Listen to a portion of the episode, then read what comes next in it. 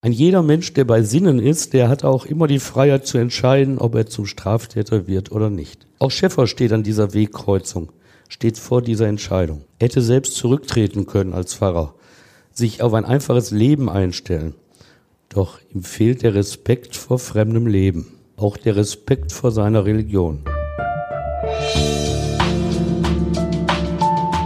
Der Gerichtsreporter. Spektakuläre Verbrechen aus NRW ein Podcast der WAZ.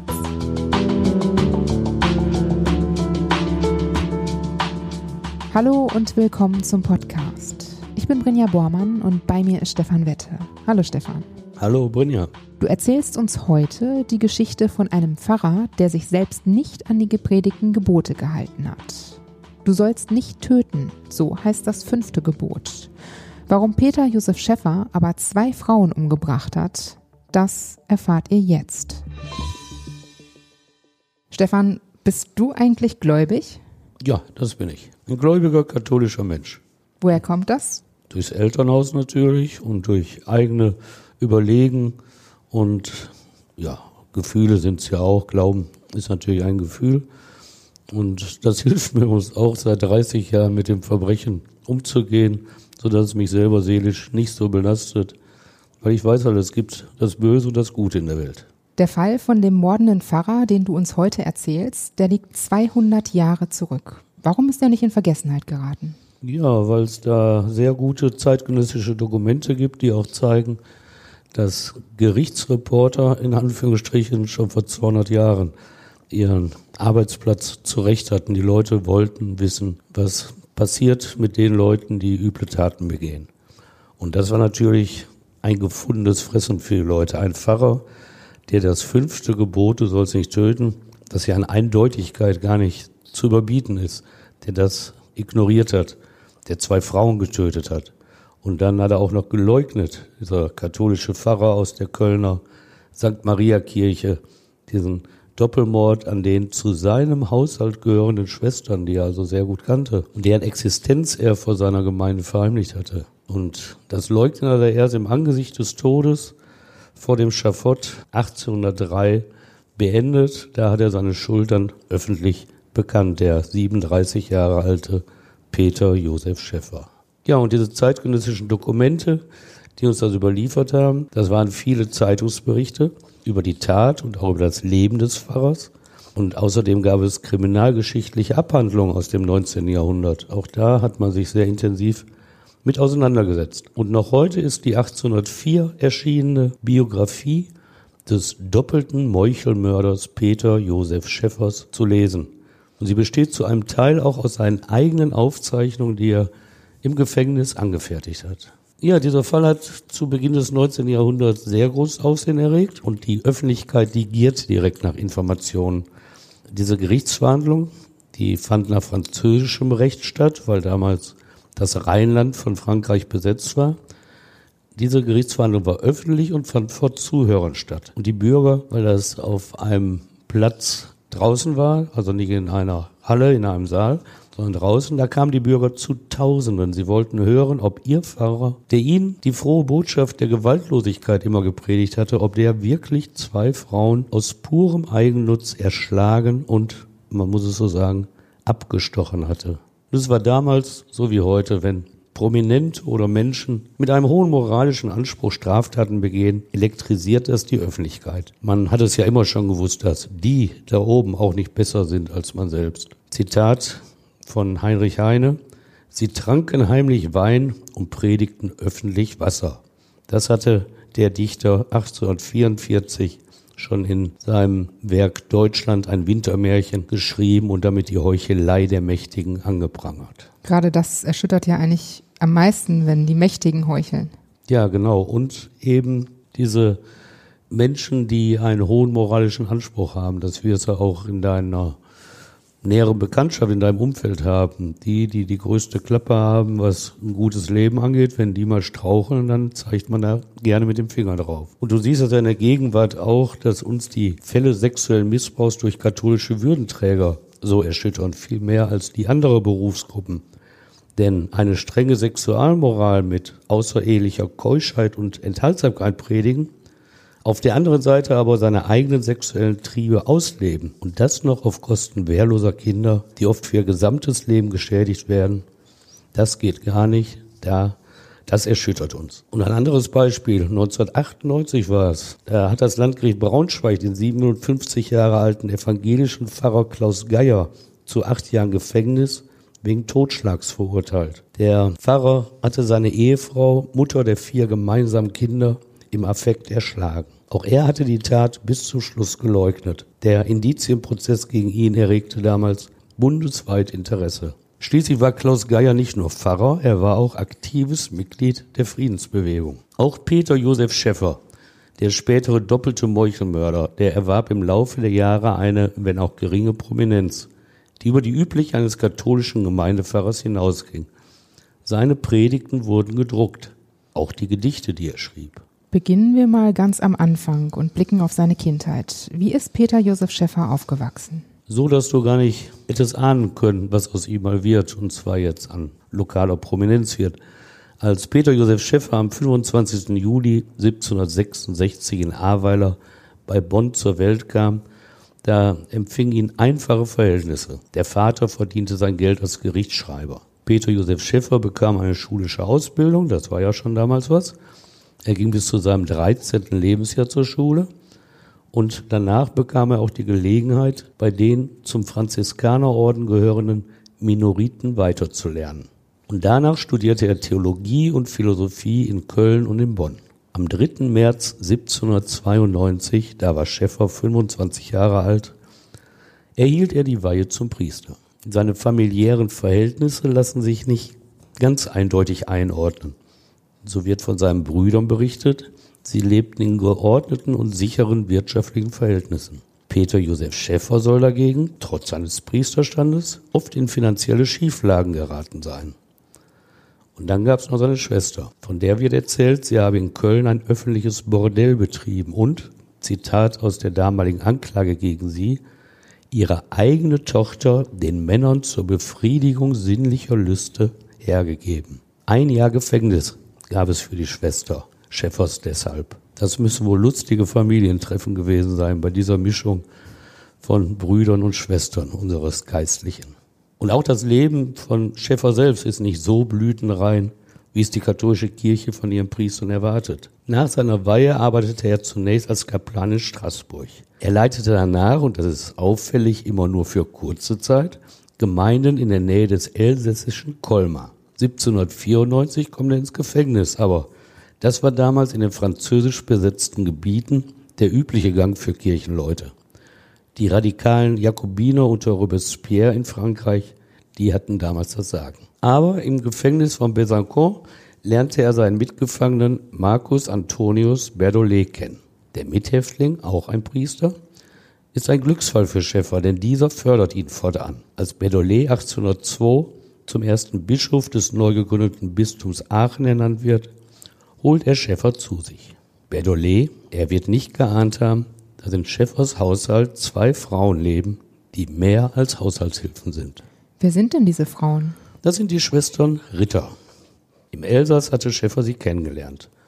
Barbara ist 20 Jahre älter als der Priester, Katharina etwa so alt wie er selbst. Sie gelten nach damaligen Maßstäben als vermögend. Das war für Schäffer natürlich schon ein Highlight, weil er selber ja immer finanzielle Probleme hatte. Und dieses Geld überlassen die vermögenden Schwestern auch tatsächlich ihm, dem Pfarrer, der es, wie gesagt, nötig hat. Und dazu kümmern sie sich um seinen Haushalt, putzen, waschen, kochen, was so anfällt. Und das Sexuelle wird vermutlich auch dazugehören. Aber die Frauen sind nicht zufrieden mit ihrer Situation. Sie fordern eine Absicherung für ihre Arbeit im Schattenreich. Denn angesichts des Zölibates, der Ehelosigkeit des Priesters, darf im Elsass offiziell niemand etwas wissen von dieser Konstruktion. So kommt es zu einem Ehevertrag zwischen dem Pfarrer und der 20 Jahre älteren Barbara Ritter. 1796 ist es soweit. Kurz zuvor ist Schäffer aus der französischen Haft entlassen worden. Die beiden schließen, Zitat, durch einen Privatkontrakt eine heimliche Ehe, weder vor Priester noch vor Munizipalität also vor den weltlichen Behörden. Ungeheuerlich dieser Vertrag, wenn das herauskommt. Schaffen Sie es, das geheim zu halten? Ja, der Vertrag bleibt geheim, das Leben im Pfarrhaushalt funktioniert, auch wenn es zumindest gegen das achte Gebot, du sollst nicht lügen, dauerhaft verstößt. Aber das scheint die Frau nicht zu stören und es recht nicht den Pfarrer. Sowie auch der Verstoß gegen das sechste Gebot, die Keuschheit, schwer berührt wird, aber auch das scheint sich ja nicht so gekümmert zu haben. Und schon da wird deutlich, dass Schäfer nicht bereit ist, sich an Normen zu halten, Gebote zu beachten. Nährboden für die schreckliche Tat, die kommen wird. Zunächst nutzt Schäfer aber die erstbeste Gelegenheit, sich von den Frauen zu trennen. Denn 1802 holt ihn sein alter Mithäftling, mittlerweile Bischof von Aachen, in sein Bistum. Schäfer sieht die Chance und ergreift sie. Frei ist er damit. Vor allem frei von seinen finanziellen Verbindlichkeiten bei den Schwestern. Aber die beiden lassen sich so leicht nicht abspeisen. Man verschenkt sich ja nicht an einen Mann und bleibt dann als traurige Verlassene zurück. Was machen Sie? Barbara und Katharina Ritter verkaufen ihr Häuschen im Elsass und tauchen in Aachen auf. Schäfer wird nicht begeistert gewesen sein. Überstürzt versteckt er sie auch. Und nach wenigen Monaten des Wartens in Aachen im Sommer 1803 versetzt der Bischof ihn nach Köln an die St. Maria Kirche in der Kupfergasse. Schäfer hat es geschafft. Endlich Pfarrer in Köln, nicht mehr in der Provinz, im Elsass. Seine Predigten und Gedichte werden gedruckt, wenn da nur nicht die Frauen wären. Warum hat er sich denn eigentlich überhaupt von denen getrennt? Weil sie zum einen ihm Geld gegeben hatten, das er zurückzahlen müsste, aber vor allem sind sie eine ständige Bedrohung seiner Existenz als Priester, als Vorbild Später wird er sagen, dass er die Enttarnung durch sie gefürchtet habe, dass der Bischof ihn dann wieder absetze, dass er keine finanzielle Unterstützung mehr erhalten werde. Das Verhältnis soll also heimlich bleiben. Und so quartiert er die beiden in Köln erst in einem Gasthof ein, dann in seinem weiträumigen Pfarrerhaus. Nie sieht man ihn zusammen mit den Damen, darauf achtet er. Niemand soll erfahren, dass er gleich mit zwei Frauen zusammenlebt, mit einer sogar in heimlicher Ehe verbunden ist. Umso mehr erschüttert es ihn, dass die Frauen mit diesem Schicksal gar nicht einverstanden sind. Sie drohen damit, den Bischof oder das Gericht zu informieren. Denn im Ehevertrag war ja verbindlich festgelegt, wie Schäffer für sie zu sorgen habe. Und ihren Ansprüchen genügt es nicht, was er ihnen bietet, diese Heimlichtuerei. Nein, da begehren sie gegen auf und sie ahnen nicht, dass sie mit ihren Forderungen gleichzeitig ihr Todesurteil unterzeichnet haben. Schäfer machte sich nicht einfach. Später sagt er, er habe zwei Monate lang die Tat geplant. Nicht bekannt ist, wie lange er in dieser Zeit gebraucht hat, seine moralischen Bedenken zu überwinden. Das fünfte Gebot, wenn es ein Pfarrer nicht verinnerlicht hat, wer denn dann? Doch er war bereit, eine Todsünde zu begehen. Ewige Verdammnis drohte nach katholischem Verständnis. Schäfer stoppt das nicht. Er reagiert nach schlichten weltlichen Maßstäben. Gott die zehn Gebote, die Kirche, all das ist ihm egal. Er will sich nur nicht erwischen lassen. Er spricht später davon, seine Verzweiflung sei auf das Höchste gestiegen. Übermächtig sei die Furcht geworden, abgesetzt zu werden, wenn die Frauen ihr Verhältnis öffentlich gemacht hätten. Und er weiß, dass er dann keinen Geldgeber mehr gehabt hätte. In seinen eigenen Worten, kein Geld hatte ich, keinen Freund wusste ich, der mich unterstützen würde. Da, da war es, als ich auf den verzweifelten Entschluss geriet. Ein jeder Mensch, der bei Sinnen ist, der hat auch immer die Freiheit zu entscheiden, ob er zum Straftäter wird oder nicht. Auch Schäffer steht an dieser Wegkreuzung, steht vor dieser Entscheidung. Er hätte selbst zurücktreten können als Pfarrer, sich auf ein einfaches Leben einstellen.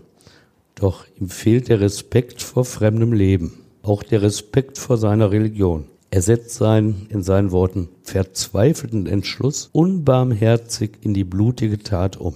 Nichts in seinem inneren Wertesystem hält ihn auf. Was genau macht er? Ja, es ist wie in einem Krimi. Er gaukelt den Frauen zunächst vor, sie müssten mit ihm in Bonn Möbel für den gemeinsamen Haushalt kaufen. Mit einer Postkutsche fährt er mit ihnen am Morgen des 6. September 1803 in Köln los. Streng achtet er darauf, dass er während der Reise räumlich getrennt von ihnen ist, dass Außenstehende keine Vertrautheit erkennen. Das ist nicht einfach in so einem engen Raum. Er nutzt die fehlende Ortskenntnis der Frauen aus, als er mit ihnen auf eine Fähre den Rhein überquert und danach in der Rheinaue zurück nach Deutz geht. Dass es gar nicht mehr nach Bonn im Süden geht, erkennen die Frauen nicht. Er schlägt mit ihnen den Rückweg nach Köln ein. Schließlich muss er nach dem bevorstehenden Doppelmord zu Fuß zurück zu seiner Pfarre. Da will er natürlich nicht weit entfernt sein. Und Schäffer provoziert in einem dicht mit Weiden bepflanzten Gelände am Rhein einen Streit mit den Frauen. Elf Uhr abends ist es, mittlerweile an diesem den Tod bringenden Dienstag. Wie provoziert er den Streit? Er wirft ihnen vor, sie seien schuld an all seinem Elend. Das sagt er lauthals zu Barbara und Katharina Ritter. Dann gibt er vor, seine teure Uhr verloren zu haben und herrscht seine heimliche Ehefrau Barbara an, ihm bei der Suche zu helfen. Die fast 60 Jahre alte Frau folgt ihm. Ob sie etwas geahnt hat, als sie schluchzend ein Stück weit sich von ihrer Schwester entfernte? Darüber lässt Schäffer sich in seinem Geständnis und in seiner Autobiografie nicht weiter aus. Aber er erzählt, dass er zuvor eine kleine Pause beim Laufen genutzt hatte, um einen kräftigen Weidenknüppel zu suchen. Er fand ihn und schlug damit zweimal mit voller Wucht auf den Kopf von Barbara ein. Sie hatte keine Chance, sank zu Boden. Schäffer, dem Priester, reicht das nicht. Tot will er sie sehen. Er nimmt sein Messer aus der Tasche und zieht es ihr durch die Kehle. Er schildert es später ganz nüchtern. Ich schnitt ihr durch den Hals, dass das Blut aus allen Venen, aus allen Arterien quillt und sie auf der Stelle verscheidet. Und was passiert mit Katharina? Ja, die war ja ein paar Meter entfernt. Wer weiß, ob sie es gehört hat, was mit ihrer Schwester passiert ist, ob sie dieses Gemetzel mitbekommen hat. Schäfer jedenfalls geht zurück zu der Jüngeren, zu Katharina. Sie versucht zu fliehen, sie ahnt wohl, was da passiert ist, aber ohne Ortskenntnis, in der Dunkelheit, geschwächt von einem langen Tagesmarsch, ist das alles vergeblich. Sie entkommt ihm nicht, Schäfer holt sie ein, schlägt auch ihr auf den Kopf und schneidet ihr den Hals durch. Der Priester, der so eindrucksvoll von der Kanzel die frohe Botschaft verkündet, die Gewaltfreiheit der Bergpredigt sein Schäfchen nahebringt, er reagiert trotz der meuchelnden Tat kühl und überlegt. Er vernichtet Beweise, indem er das Messer in den Rhein wirft und seine Hände im Wasser des Flusses gründlich wäscht. Nichts soll ihn verraten. Geplant hatte er nach eigenen Worten auch, die Leichen der beiden Frauen ebenfalls im Rhein zu versenken. Doch das schafft er nicht mehr. Die Kräfte fehlen dem 37-Jährigen. So lässt er sie liegen in dem Weidendickicht und läuft unbemerkt im Schutz der Dunkelheit zurück nach Köln. Aber lange können die beiden Frauen da doch nicht unbemerkt liegen. Ja, hätte er sie doch mal in den Rhein geworfen. Dann wäre es ihm vielleicht besser ergangen. So lässt das Unheil für ihn sich nicht unterdrücken. Schon am nächsten Tag entdecken nämlich Passanten in den Poller Weiden, das ist ein Gebiet am Rheinufer zwischen Poll und Deutz, die Leichen der beiden Frauen. Zitat, mit abgeschnittenen Hälsen, so heißt es in der Kölner Zeitung. Auch damals schon galt wohl das alte Journalistenmotto, dass Tote durchaus die Zeitung beleben. Niemand kennt die Frauen, deren Beschreibung in der Zeitung steht. Schließlich hatte Schäffer sie ja in Köln verborgen gehalten, jeden Kontakt nach außen unterbunden. Das war ja vor fast 200 Jahren. Da gab es ja noch keine digitalisierten Datenbanken und kein Internet, kein Telefon, nichts. Wie wurde denn damals gefahndet? So, so wie heute, wenn du Aktenzeichen XY im ZDF guckst oder wenn du dir die Fahndungsseiten des Bundeskriminalamtes im Internet anguckst, so war es damals auch, nur ohne Technik. Damals 1803, da hat man die öffentliche Fahndung nämlich ebenfalls mit visuellen Hilfen unterstützt, sehr anschaulich. Die Behörden stellten die beiden Leichen öffentlich in ihrer Kleidung aus. So lagen sie da aufgebahrt vor einem Haus und die Passanten gingen vorbei und guckten, ob ihnen was bekannt vorkam. Mit Erfolg.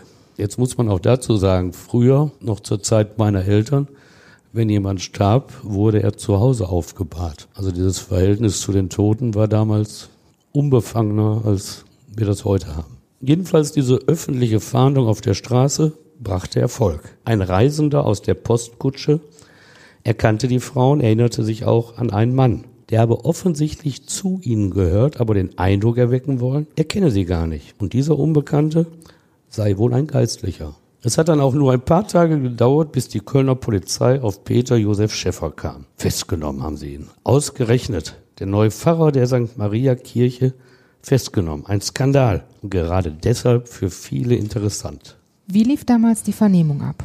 Eigentlich so wie heute. Es ist eine ganz normale polizeiliche Untersuchung. Im Grundzug verläuft sie auch heute nicht anders. Also Schäffer wird von der Polizei vernommen und verwickelt sich in Widersprüche. Und langsam formt sich das Bild des meuchelnden Doppelmörders. Am 16. September 1803, also zehn Tage nach dem Mord, vernimmt die Polizei ihn erstmals. Er sei dort damals auch in der Postkutsche gewesen, in der die Frauen saßen. Fragen sie so ganz, ganz normal und Schäffer bestätigt das. Er gibt aber an, die Damen gar nicht zu kennen. Nach der Ankunft in Wesseling sei er direkt zurückgekehrt nach Köln. Er wisse gar nicht, wo die Frauen hin, hingegangen sind. Aber diese Version, dieses Alibi, das alles hält nicht lange.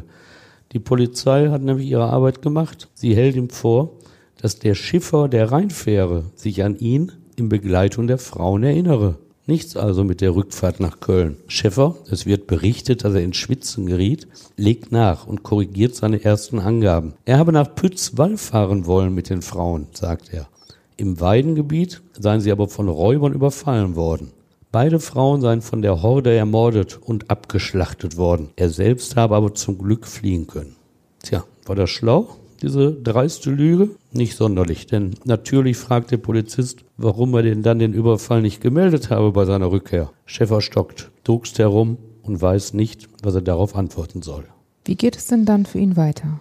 Ja, am nächsten Morgen, es ist der 17. September 1803, bleibt Schäfer in Haft und er wird in den Justizpalast geführt. Es ist ein Skandal. Auch heute wäre es nicht anders, wenn der Gemeindepfarrer wegen Mordverdachtes einfahren müsste. Und Schäffer war ja nicht irgendein Pfarrer. Jeder wusste, dass er ein guter Freund des Bischofs war. Neugier, Sensationslust, aber auch echte Anteilnahme ergriff die Menschen. Zu Tausenden begleiteten sie seinen Gang ins Gericht. Die Zeitungen gaben die Emotionen wieder. Zitat, man sah Gesichter bleich werden, man sah Tränen fließen.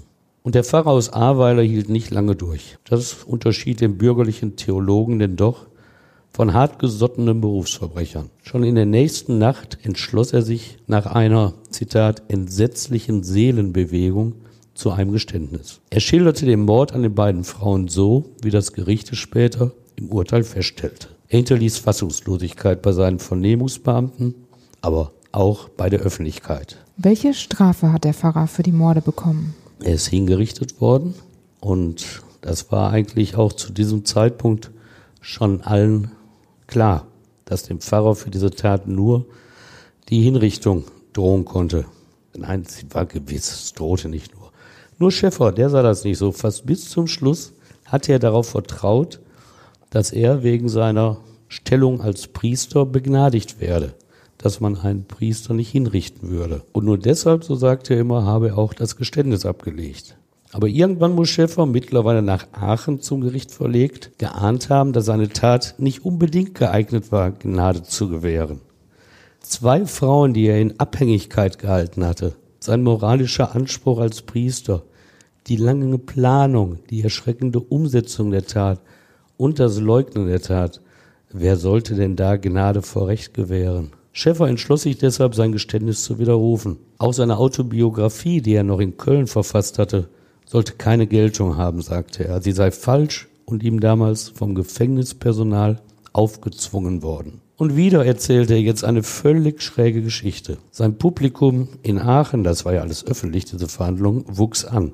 Rückblickend lässt sich schon von einem Sensationstourismus sprechen.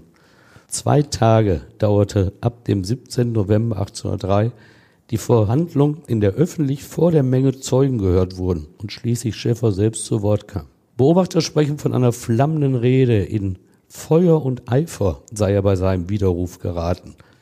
Zur Beichte, so erzählte er, sei nämlich der wahre Mörder zu ihm gekommen und habe die Taten gestanden. Weil er, der Pfarrer, sich an strenge Beichtgeheimnis gebunden fühlte, habe er dies nicht offenbart. Er habe auch darauf vertraut, dass der wahre Mörder nun echte Reue empfinde. Um diesen Mann zu schützen, damit dieser ein Leben der Buße führe, habe er selbst die Schuld und den Doppelmord auf sich genommen. Dabei habe er immer auf Gnade wegen seines Standes als Priester vertraut. Aber kommen wir noch mal kurz zurück auf seine Autobiografie. Hat er da ernsthaft reingeschrieben, was er getan hat? Also viel über die Taten hat er darin nicht ausgesagt, aber er hat sich schon bekannt dazu, dass er die Frauen umgebracht hat. Nur Einzelheiten hat er nicht so gebracht. Diese ganze Autobiografie in der einsamen Zelle des Kölner Gefängnisses verfasst, die ist eher ein Akt des Selbstmitleids. Ich gebe dir mal ein Zitat vom Beginn seiner Aufzeichnung. Es gibt den Unglücklichen unter diesem Monde gar viele. Des Jammers ist auf der Welt kein Maß. Aber ich habe mehr gelitten als all die Unglücklichen. Mein Jammer überschreitet alle Grenze. Und er liefert viele Beispiele, wie es ihm im Leben schlecht ergangen sei. Kurz, die, Zitat, schwärzeste Mitternacht habe ihn umlagert. Und Freunde habe er nur erworben, um sie zu verlieren. Seine traurige Lebensbilanz verfasst im Kölner Polizeigewahrsam. So, so hat das Schicksal mit mir gespielt. Ändert diese Geschichte das Urteil?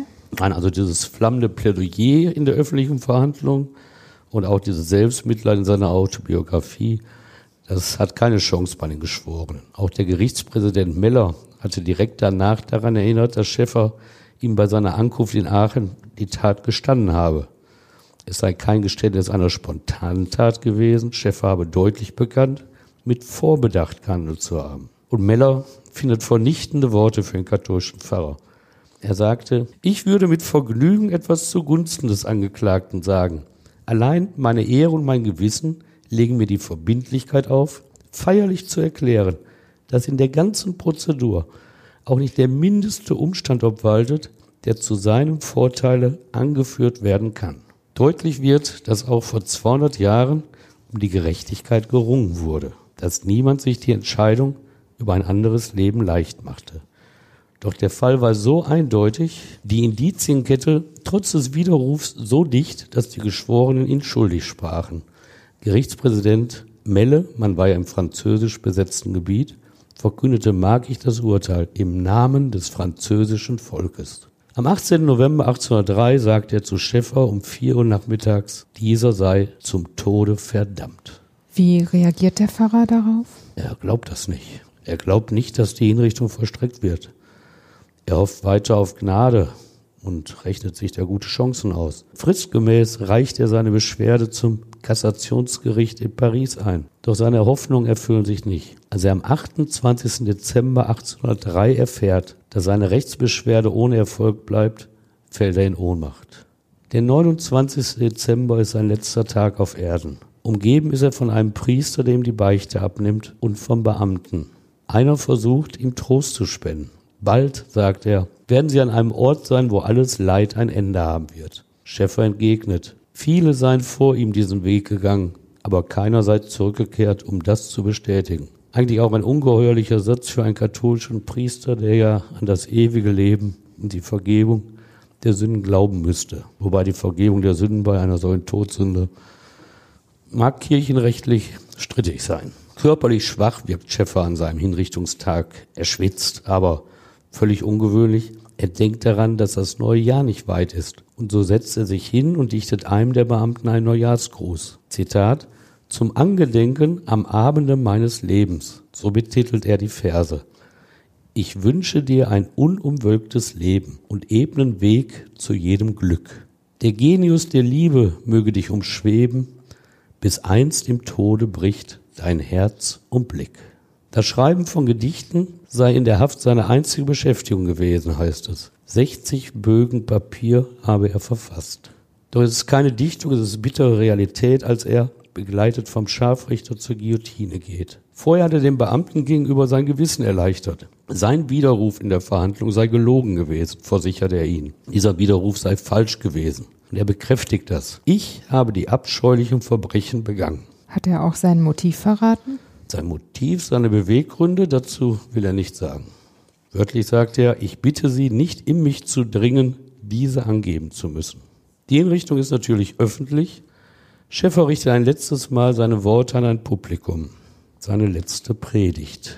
Zuhörer, werte Zuhörer, sagt er, mit mittlerweile schwacher, nur schwer zu verstehender Stimme. Aber überliefert sind seine letzten Worte. Ich bin der erste Priester, der so eine schreckliche Tat beging. Ich hoffe, dass ich auch der Letzte sein werde. Ich habe vor Gott und den Menschen gesündigt. Ich bin ein großer Sünder. Dann bittet Schäffer um Verzeihung. Die Geistlichkeit, die Justiz, die Bürger und fordert Eltern, Lehrer auf, die Kinder zu rechtschaffenen Menschen zu erziehen, ihnen nicht das kleinste Vergehen nachzusehen. Schließlich bittet er für sein Leben um das Gebet der Anwesenden und vertraut sich Gott an. Er, der meuchelnde Doppelmörder, vertraut auf die Gnade seines Gottes. Dann geht er die Treppe hoch zum Schafott, kniet nieder.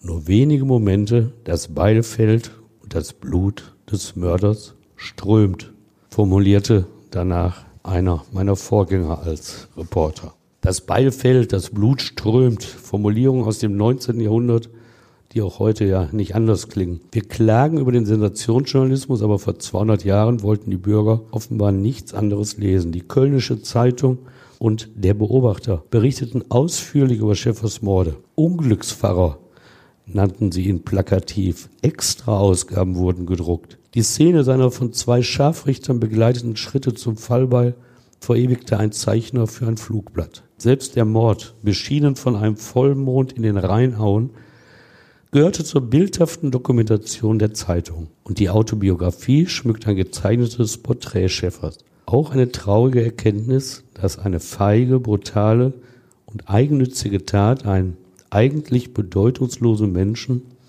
über die Jahrhunderte vor dem Vergessen bewahrt. Aber Fälle wie dieser gewähren uns den Blick, menschliches Verhalten abseits aktueller Empörung über eine Tat kennenzulernen und einzuordnen. Stefan, danke, dass du uns die Geschichte von Pfarrer Peter Josef Schäffer und seinem Mord an zwei Frauen erzählt hast. Gerne doch. In zwei Wochen gibt es hier wieder einen neuen Kriminalfall aus der Region und ich freue mich, wenn ihr auch dann wieder zuhört. Bis dann. Ja, auch von mir. Bis dann. Tschüss und danke fürs Zuhören.